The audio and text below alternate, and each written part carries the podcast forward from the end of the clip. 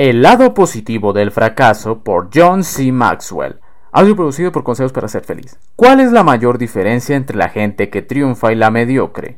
Todos fallamos por más que tratemos que no. J. M. Barry. ¿Qué es lo que destaca a los vencedores? ¿Por qué algunas personas alcanzan alturas envidiables en tanto que otros caen estrepitosamente? Usted sabe de qué estoy hablando. Llámenlo suerte, bendición, el toque del rey Midas o como quiera pero la verdad es que algunas personas parecen alcanzar cosas increíbles a pesar de lo difíciles que parezcan. Su compañía terminó entre el 5% de las demás ventas nacionalmente, pese a haber perdido los mejores clientes. Encontraron formas ingeniosas de aumentar las ganancias de su departamento a pesar de la amenaza de recortes presupuestarios. Ganaron un título universitario mientras criaban dos hijos, siendo padres que no tenían a más nadie que les ayudara. Descubrieron extraordinarias oportunidades de negocio mientras sus colegas seguían buscando sin hallar. O ganaron premio tras premio en su organización, a pesar de lo que parecía una anémica labor de equipo. No importa la clase de trabajo que hagan, donde quiera que estén, pareciera que con su sola presencia hacen realidad cualquier cosa. Sin duda que a todos nos gusta pensar que estamos por encima del promedio, pero los triunfadores parecen dejar el promedio en el polvo, tan detrás de ellos que parece un recuerdo lejano. ¿Cuál es la raíz del éxito? ¿Qué hace la diferencia? ¿Por qué a algunas personas les va tan bien? ¿Será por el trasfondo familiar? Crecer en una buena familia es algo por lo que cualquiera debería sentirse agradecido, pero no es un indicador confiable de ser la razón para el éxito. Un alto porcentaje de las personas exitosas viene de hogares destruidos. ¿La riqueza? No. Algunos de los hombres y mujeres de mayor éxito vienen de la clase media y de la clase media baja, la riqueza no es un índice de éxito, ni la pobreza es garantía de logros insignificantes. La oportunidad. Bueno, la oportunidad es algo muy especial. Dos personas con dones, talentos y recursos similares pueden observar una situación dada, y una de ellas verá tremendas oportunidades en tanto que la otra no verá nada. La oportunidad está en el ojo del observador. ¿Una alta moralidad? Me gustaría que esta fuera la clave, pero no lo es. He conocido personas absolutamente íntegras que han logrado muy poco y he conocido sinvergüenzas de un tremendo éxito. Usted también los conoce. La ausencia de dificultades. Por cada persona exitosa que ha esquivado a la adversidad, hay una Helen Keller que venció incapacidades extremas, o un Viktor Frankl que sobrevivió a horrores absolutos. Así es que tampoco es la ausencia de dificultades. No, Ninguna de estas cosas es la clave. Para decirlo en forma franca, yo sé solo de un factor que separa a los que se distinguen en forma consistente de los que no. La diferencia entre la gente mediocre y la gente de éxito es su percepción de y su reacción al fracaso. Ninguna otra cosa tiene la clase de impacto en la capacidad de las personas de alcanzar y llevar a cabo cualquier cosa que se propongan y deseen. Lo que no se aprende en la escuela. El jugador de fútbol Kyle Roth Jr. dijo, No tengo dudas de que hay muchas formas de ser un ganador, pero en realidad hay solo una forma de ser un perdedor, y esta es fracasar y no ver más allá del fracaso. La forma en que una persona ve el fracaso y lo enfrenta, sea que tenga o no la capacidad para ver más allá y mantenerse triunfando, impacta cada aspecto de su vida, pero esa capacidad parece difícil de adquirir, la mayoría no sabe por dónde empezar para lograrla. No tengo dudas de que hay muchas formas de ser un ganador, pero en realidad hay solo una forma de ser un perdedor, y esta es fracasar y no ver más allá del fracaso. Kyle Roth Jr. Aún a la gente positiva le cuesta aprender a ver positivamente los fracasos. Por ejemplo, yo tengo fama de ser muy positivo, mi libro Actitud de Vencedor se ha estado reimprimiendo por más de 15 años en inglés y también está en español. Pero no siempre he podido transformar mis fracasos en victorias. Porque no siempre he estado adecuadamente preparado para hacerlo.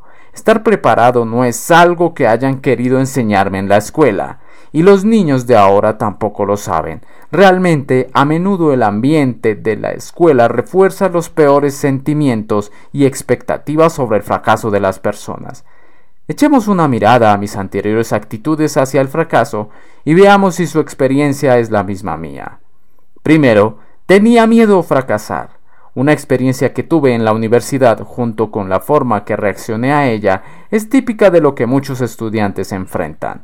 El primer día de mi primer año en la universidad, el profesor entró a clase de historia de las civilizaciones y con energía dijo La mitad de ustedes no aprobará esta clase. ¿Cuál fue mi primera reacción? Miedo. Hasta entonces nunca había tenido un fracaso en mis estudios, y no quería empezar ahora. De manera que la primera pregunta que me hice fue ¿Qué querrá el profesor? La universidad se transformó en un juego que yo quería ganar. Recuerdo que una vez memoricé 83 fechas para un examen porque mi profesor creía que si se podían citar fechas era porque la materia se dominaba. Conseguí una A en ese examen, pero tres días más tarde había olvidado toda la información. Me las arreglé para evitar el fracaso que temía, pero en realidad no logré nada. Segundo, no entendía eso de un fracaso. ¿Qué es un fracaso? Cuando era niño yo creía que era un porcentaje. Menos de 69 significaba fracaso. 70 para arriba significaba éxito. Ese pensamiento no me ayudó.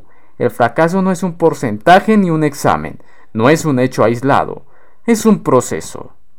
Tercero, no estaba preparado para el fracaso. Cuando me gradué de la universidad lo hice entre el 5% mejor de la clase. Pero eso no quería decir nada. Había jugado con éxito el juego de la escuela y había absorbido un montón de información, pero no estaba preparado para lo que me esperaba más adelante. Me di cuenta de eso en mi primer trabajo. Como pastor de una iglesia rural, ese primer año trabajé durísimo, hice todo lo que la gente esperaba de mí, y un poco más, pero para ser sincero, me interesaba tanto conseguir personas que simpatizaran conmigo como en ayudar a los demás. En esa iglesia se acostumbraba a que cada año los miembros votaran para decidir si reelegían a los líderes o no. Muchos de los líderes que yo conocí a través de los años apreciaban contar con que ellos habían sido confirmados por unanimidad en sus cargos. Mis expectativas eran altas mientras me preparaba para recibir en mi primer respaldo por unanimidad. Imagínese mi sorpresa cuando se contaron los votos, 31 a favor, uno en contra y una abstención. Eso me dejó anonadado. Cuando llegué a casa esa noche, llamé a mi padre, quien era un pastor veterano, ex superintendente de distrito en la denominación y presidente de una universidad. Papi, le dije, no puedo creerlo. Trabajé tan duro para esa gente. He hecho todo lo que he podido. Estaba a punto de echarme a llorar. Alguien que votó contra mí quiere que me vaya de la iglesia, y una abstención equivale a un no. ¿Debería renunciar y buscar otra iglesia? Para mi sorpresa, escuché una gran risa al otro extremo de la línea. No, hijo, quédate donde estás, me dijo mi papá todavía riendo. Es probable que nunca vuelvas a obtener una votación tan buena como esa. Un nuevo rumbo. En ese momento me di cuenta cuál irreal era la opinión que tenía del éxito y del fracaso.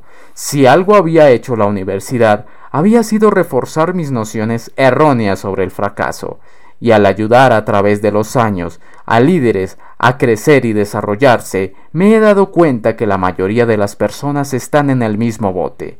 En la revista Leadership, Liderazgo, Wallace Hamilton afirma el aumento de los suicidios, alcoholismo e incluso algunas formas de quebrantamientos nerviosos es evidencia de que muchas personas se están preparando para el éxito cuando deberían estarse preparando para el fracaso. Fracasar es mucho más común que triunfar. La pobreza está más generalizada que la riqueza y la desilusión es más normal que los logros. Las personas se están preparando para el éxito cuando deberían estarse preparando para el fracaso. Fracasar es mucho más común que triunfar. La pobreza está más generalizada que la riqueza y la desilusión es más normal que los logros. J. Wallace Hamilton. Prepararse para fracasar. Este es un concepto tremendo y es la idea que me impulsó a escribir este libro.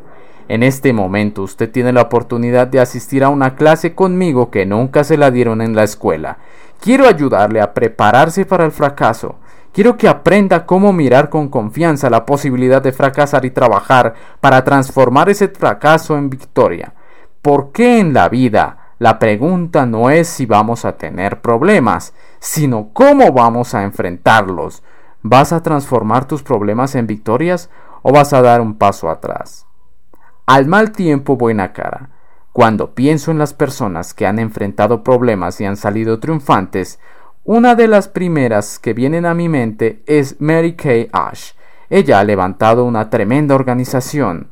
Durante los cuatro o cinco últimos años he tenido muchas oportunidades de hablar sobre liderazgo a las personas de su compañía de cosméticos. De hecho, al viajar a través del país dictando conferencias y llevando a cabo seminarios, Pareciera que no importa dónde yo hable, siempre hay entre los asistentes a lo menos una docena de consultores de Mary Kay. Admiro a Mary Kay. Ella venció una serie de obstáculos en su carrera y nunca dejó que los fracasos destruyeran lo mejor de ella. El primer trabajo de Mary Kay fue en ventas directas donde alcanzó un notable éxito. Allí encontró que para una mujer era difícil progresar en el mundo de las grandes corporaciones, especialmente en los años 50 y comienzos de los 60. Y aún después de 24 años de éxitos, ella dice, Traté de llegar a ser miembro de la junta de directores de la compañía, solo para descubrir que aun cuando nuestro equipo de ventas estaba formado totalmente por mujeres, dirigido por una junta formada por solo hombres, mi opinión no tenía ningún peso. Constantemente me decían, Mary Kay, de nuevo estás pensando como una mujer. Sentía el rechazo en la peor de las formas, así es que decidí retirarme. Su retiro no duró mucho. Antes que transcurriera un mes, se volvió como loca, decidió comenzar su propia compañía. Si iba a tener que enfrentar obstáculos, estos estarían allí porque venían con ella. Pensó en una compañía de cosméticos porque daría a cada mujer que trabajara allí oportunidades ilimitadas.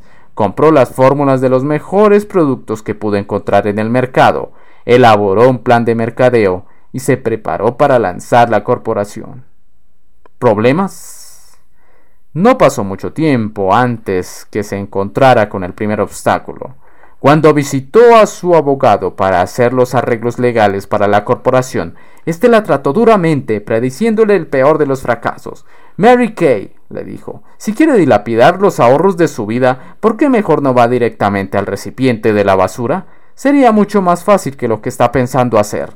Su contador le habló en términos similares. A pesar de los intentos por desanimarla, ella siguió adelante, invirtió los cinco mil dólares, ahorros de su vida, en su nuevo negocio. Cada centavo que tenía lo invirtió allí. Puso a su esposo a cargo de la administración y ella se dedicó por entero a preparar los productos, a diseñar los envases, a escribir el material para entrenamiento y a reclutar vendedores. Estaban haciendo progresos admirables. Pero entonces, un mes antes de abrir, su esposo murió de un ataque al corazón. La mayoría de la gente nunca habría sido capaz de seguir adelante después de eso. Habrían aceptado la derrota y habrían dejado todo. Pero no Mary Kay.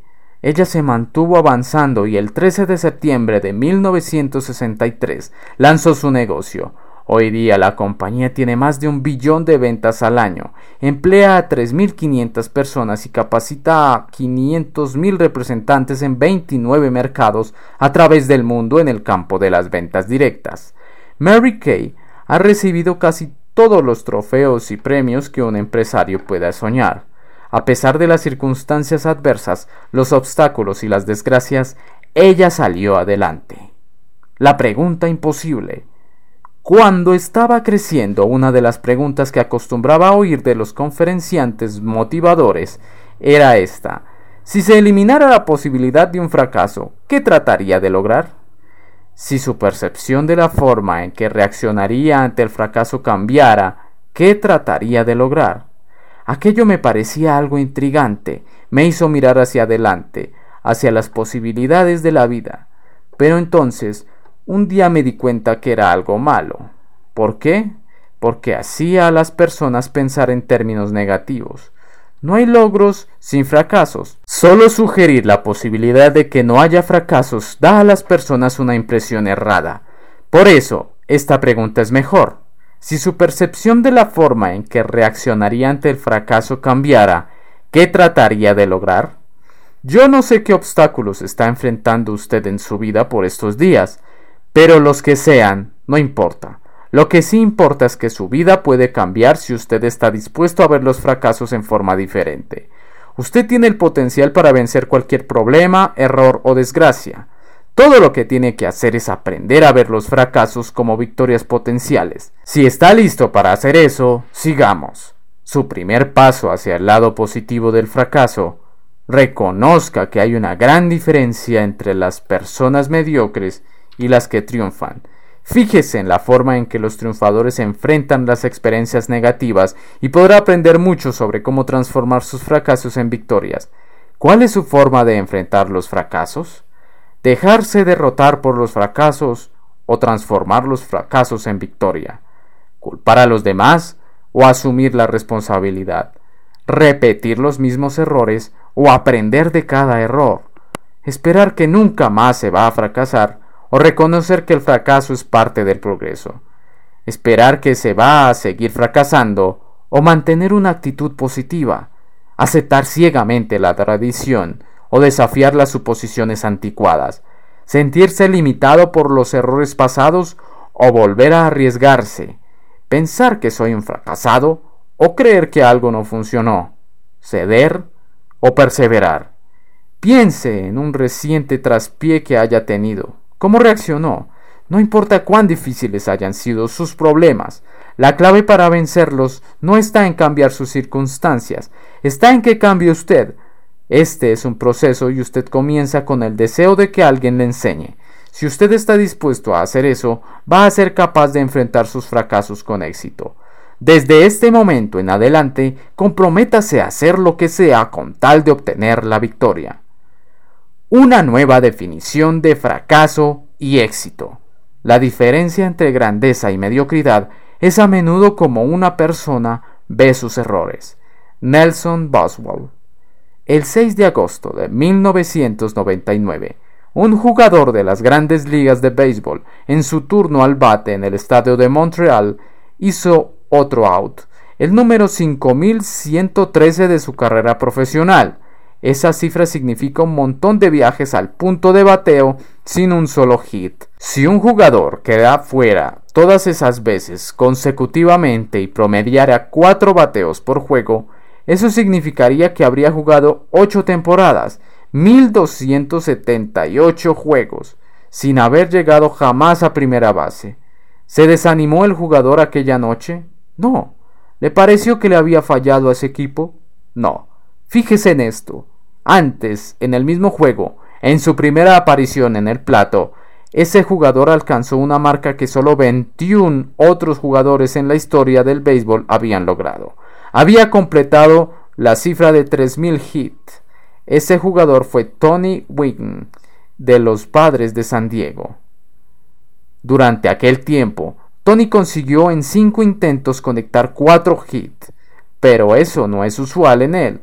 Por lo general, él no logra un hit en dos de cada tres intentos. Es posible que estos resultados no parezcan muy espectaculares, pero si usted sabe de béisbol, tendrá que reconocer que la habilidad de Tony para lograr consistentemente solo una vez en tres intentos ha hecho de él el más grande creador de hit en su generación.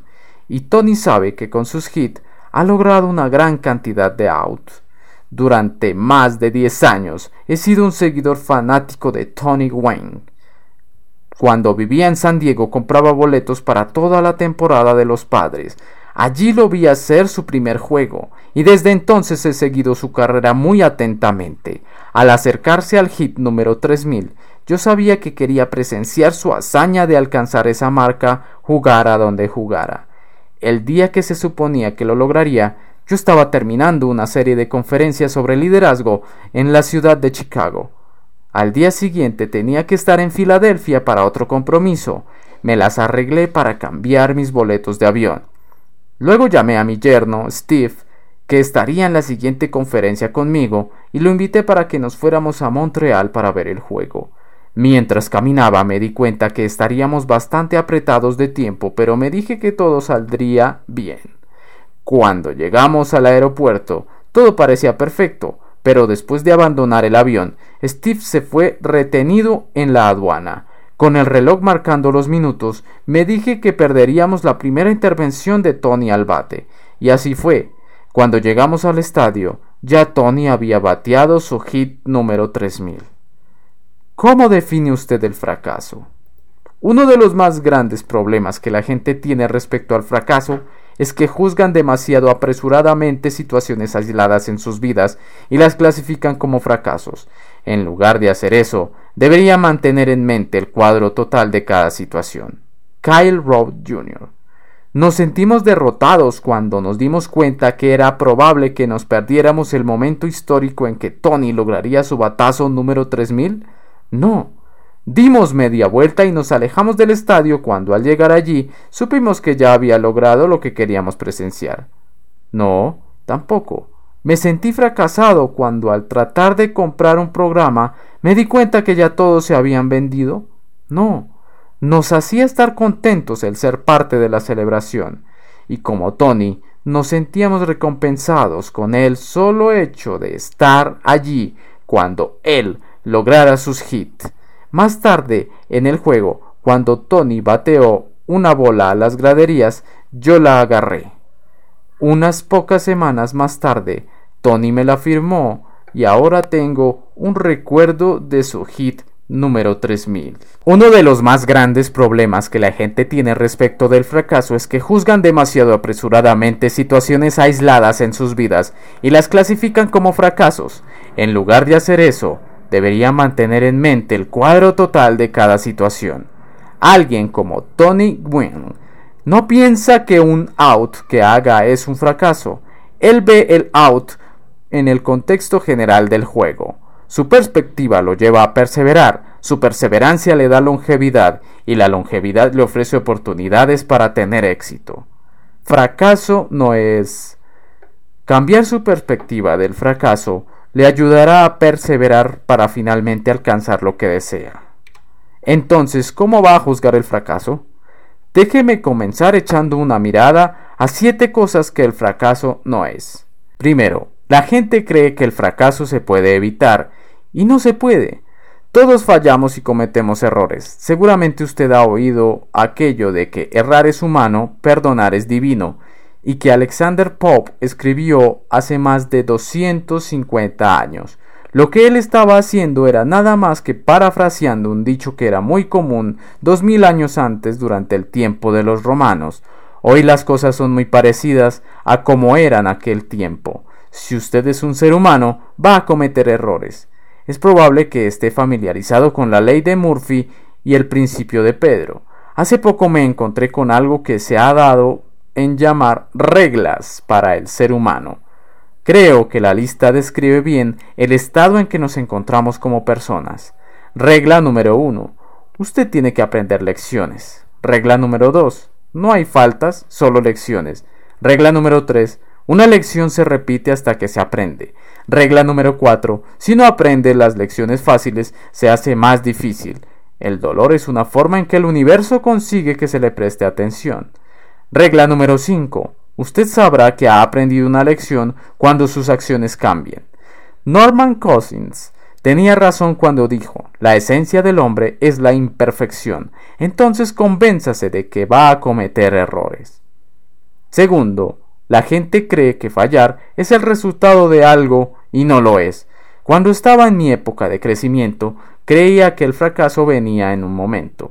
El mejor ejemplo que puedo recordar para ilustrar esto es cuando hacemos un examen. Si usted obtiene una F, eso significa que fracasó. Pero con el tiempo me he convencido que el fracaso es un proceso. Si usted falla en un examen, eso no significa que falló en un resultado una sola vez. La F muestra que usted falló en el proceso que habría de desembocar en el examen. En 1997 escribí un libro titulado The Success Journey, El viaje al éxito. En él se ofrece un vistazo a lo que significa ser una persona de éxito. Allí defino el éxito en estos términos. Saber lo que quiero alcanzar en la vida, esforzarme para desarrollar todo mi potencial y sembrar para el beneficio de otros. La tesis del libro es que el éxito no es un destino, un lugar al cual se va a llegar algún día. El éxito es un viaje que usted inicia y el éxito se va alcanzando según lo que usted haga día tras día. En otras palabras, el éxito es un proceso. El fracaso actúa de la misma manera. No es un lugar al que se llega, como el éxito no es un resultado ni es un fracaso. Es como usted enfrenta la vida a lo largo del camino. Nadie puede decir que ha fracasado mientras no exhale el último suspiro. Hasta ese momento todavía estará en proceso y aún no se habrá dicho la última palabra. Tercero, la gente cree que el fracaso es objetivo y no lo es. Cuando usted se equivoca, sea que calcule mal una operación matemática, que olvide una fecha importante, que no haga bien algo, que no tome la mejor decisión en cuanto a sus hijos, o que pierda la oportunidad de su vida, ¿qué determina que tal acción fue un fracaso? ¿Se fija usted en el tamaño del problema que se generó o en la cantidad de dinero que le costó a usted o a su organización? ¿Está determinado por la reacción que pudiera tener su jefe o las críticas que pudieran venir de otras personas? No, el fracaso no se determina de esta manera. La respuesta es que usted es la única persona que puede realmente decidir que ha fracasado. Esto es algo subjetivo. Su percepción y la forma en que reacciona ante sus errores determinan si sus acciones son o no un fracaso. Usted es la única persona que puede realmente decidir que ha fracasado. ¿Sabía usted que los empresarios casi nunca despegan al primer intento, ni al segundo, ni al tercero?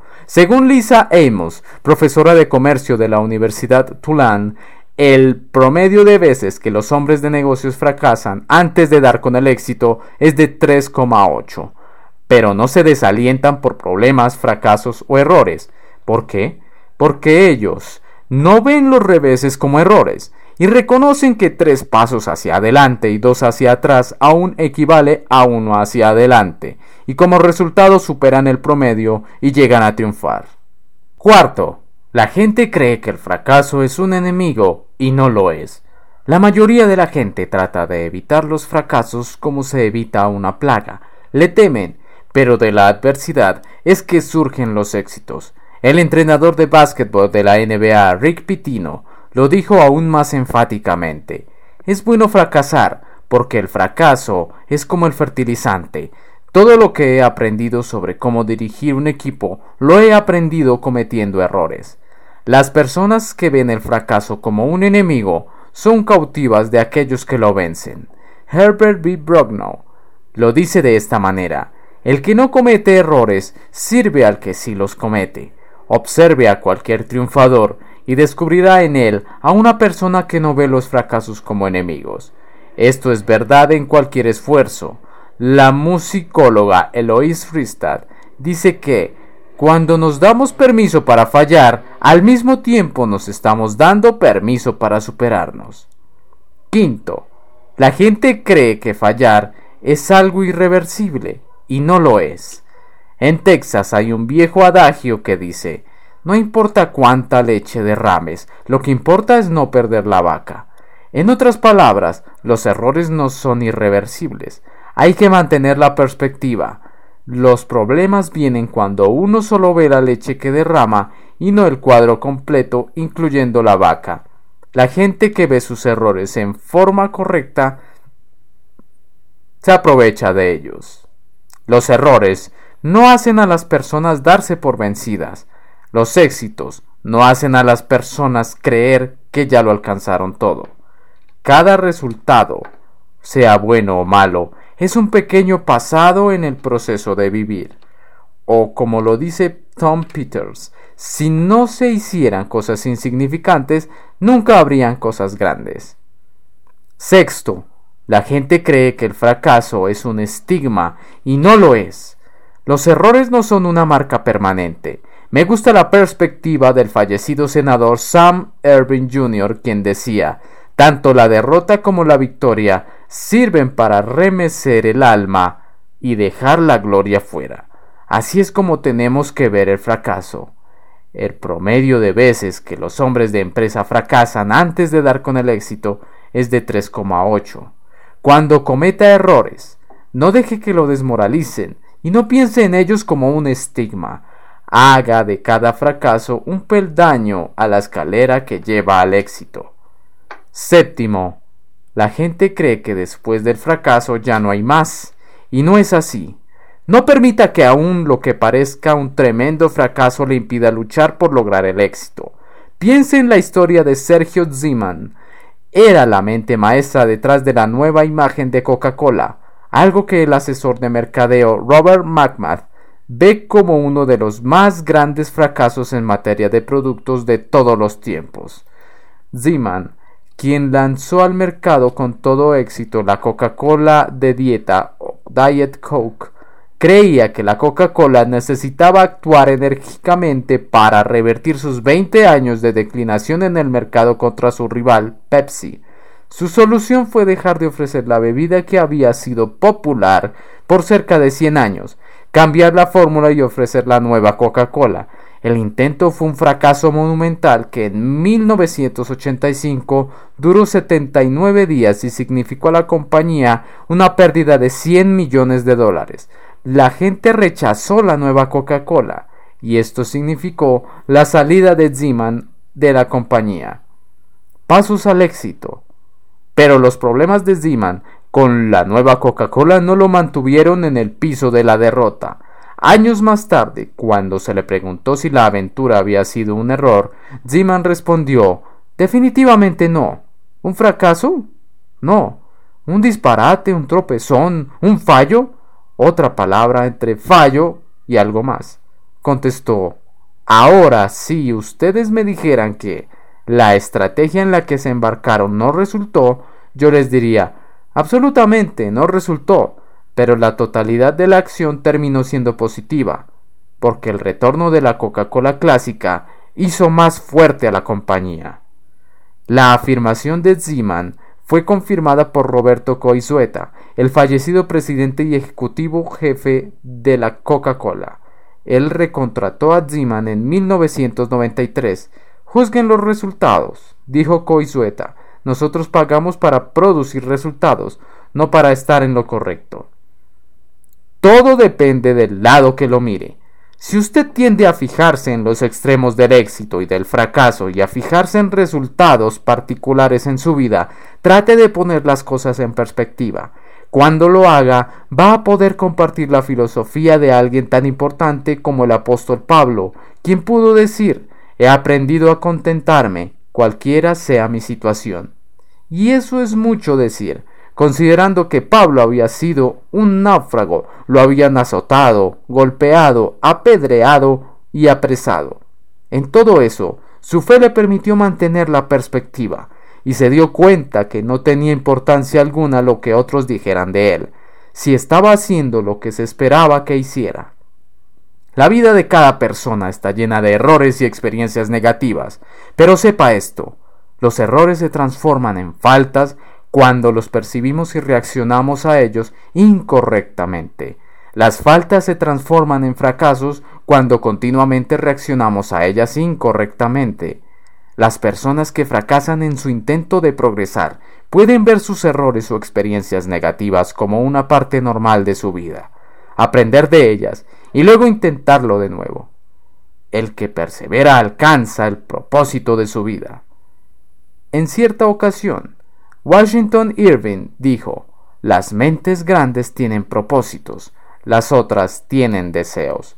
Las mentes pequeñas están dominadas por los infortunios, pero las mentes grandes se sobreponen a ellos.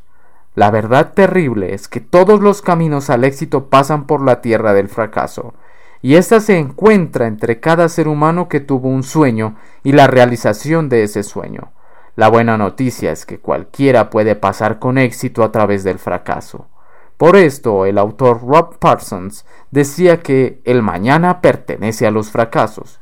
Los errores se transforman en faltas cuando los percibimos y reaccionamos a ellos incorrectamente. Las faltas se transforman en fracasos cuando de manera continua reaccionamos a ellas incorrectamente. Demasiadas personas creen que el proceso es cosa fácil. El prolífico inventor estadounidense Thomas Edison observó esta actitud en muchas personas, y esto fue lo que dijo al respecto. El fracaso, en realidad, es una cuestión de concepto. Las personas no trabajan duro porque en su concepto se imaginan que van a alcanzar el éxito sin mayor esfuerzo. Muchos creen que una mañana van a despertar siendo ricos. En realidad esto es verdad solo a medias, porque en algún momento van a despertar. Cada uno de nosotros tiene que tomar una decisión. ¿Vamos a pasarnos la vida durmiendo, evitando los fracasos a todo costo? ¿O vamos a despertar y a darnos cuenta que el fracaso es simplemente un precio que hay que pagar por llegar al éxito? Si adoptamos esta nueva definición de fracaso, entonces estaremos libres para movernos hacia adelante y transformar los fracasos en victoria. Ir adelante sobre los talones de la tragedia. En cierta ocasión oí una gran historia sobre el precio que tuvo que pagar alguien para lograr el éxito. Todo comenzó cuando hice arreglos para reunirme con dos amigos. El año anterior, cuando había dado unas conferencias para la empresa Auntie and Pretzels, estuve charlando con Ann Baylor, la fundadora de la compañía. Mientras hablábamos, ella reconoció en Truth Caddy, el fundador de la cadena de restaurante Chick-fil-A, como a uno de sus héroes. ¿Le gustaría reunirse con ellos? le pregunté. ¿Los conoce? me preguntó un tanto sorprendida. Ya lo creo que sí, respondí.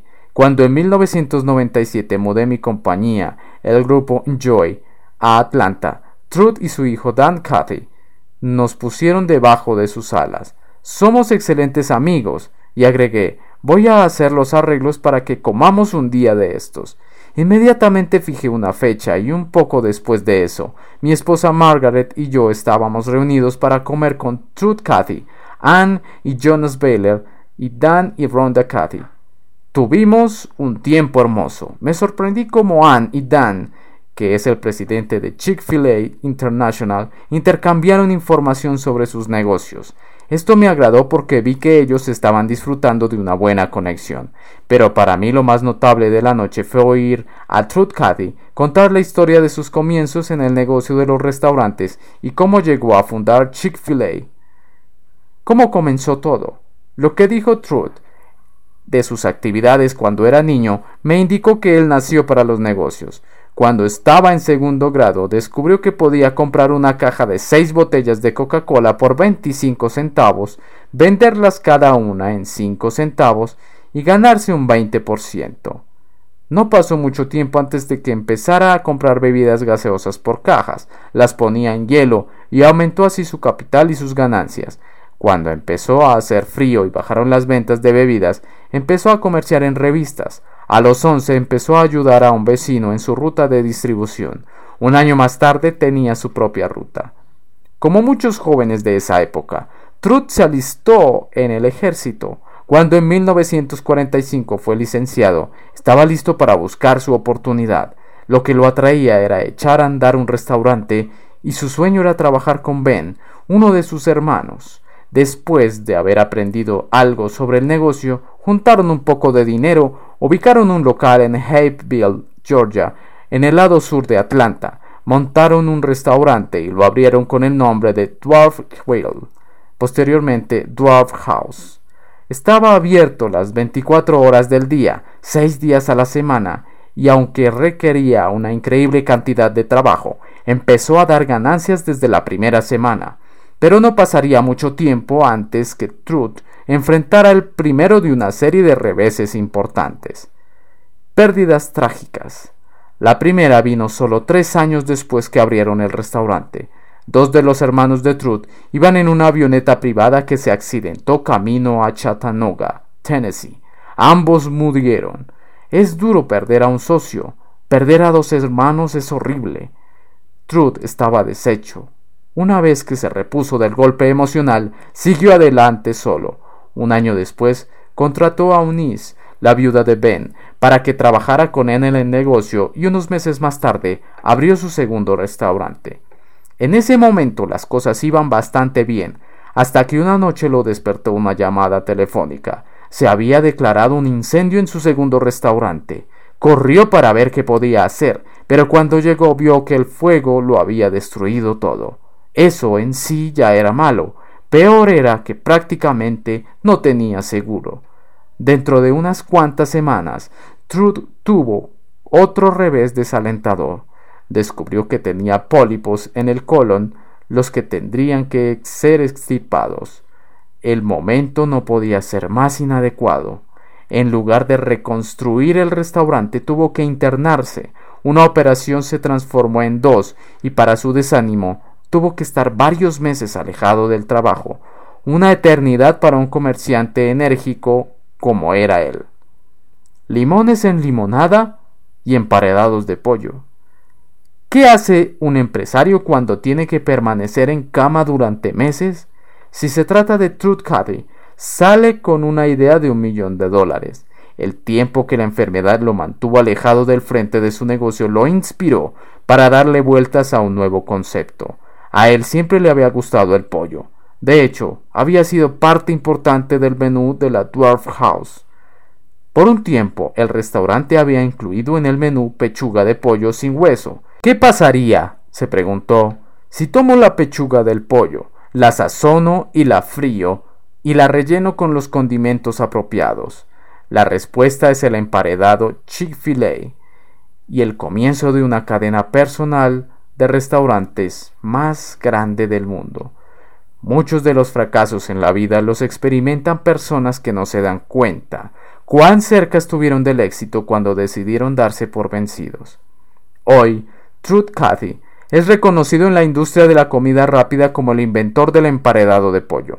Chick-fil-A opera a más de 900 restaurantes a través de los Estados Unidos y su sede principal la tiene en la parte sur de Atlanta, en un edificio de 200.000 pies cuadrados construido en un terreno de 73 acres. En el año 2000 llegó a ser una compañía multimillonaria es una de las operaciones más exitosas en el negocio de los restaurantes, vendiendo millones de emparedados de pollo e innumerables galones de su famosa limonada recién hecha. El negocio sigue creciendo, pero nunca habría llegado a ser lo que es si Truth Cathy no hubiese experimentado los reveses que le sobrevinieron, si no hubiese mantenido su perspectiva y se hubiese dado cuenta que unas pocas experiencias negativas no hacen el fracaso. Thomas Edison creía que muchos de los fracasos en la vida los experimentan personas que no se dan cuenta cuán cerca estuvieron del éxito cuando decidieron darse por derrotados. Si puede cambiar la forma en que ve el fracaso, entonces ganará en fuerzas para mantenerse en la carrera. Busque una nueva definición de fracaso.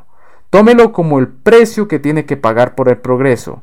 Si puede hacer esto, se pondrá en una mucho mejor posición para triunfar. Su segundo paso hacia el lado positivo del fracaso es aprenda una nueva definición del fracaso. ¿Cómo se puede ayudar usted mismo a aprender una nueva definición de fracaso y desarrollar una perspectiva diferente sobre el fracaso y el éxito? Cometiendo errores. Chuck Brown, de Idea Connection Systems, Anima a los que buscan entrenamiento para pensar en forma diferente mediante el uso de una cuota de errores. Da a cada alumno una cantidad de 30 errores para que cometan en cada sesión de entrenamiento. Si un estudiante se pasa de esa cifra, ¿qué ocurre? Recibe otros 30. Como resultado, el estudiante se relaja, ve los errores desde una perspectiva diferente y empieza a aprender. Al emprender su próximo proyecto o asignación importante, Otórguese una razonable cuota de errores. ¿Cuántos espera alcanzar? ¿20? ¿50? ¿90? Asígnese una cantidad y trate de alcanzarla antes de terminar el trabajo. Recuerde, los errores no definen el fracaso, son nada más que el precio de alcanzar el éxito en la jornada.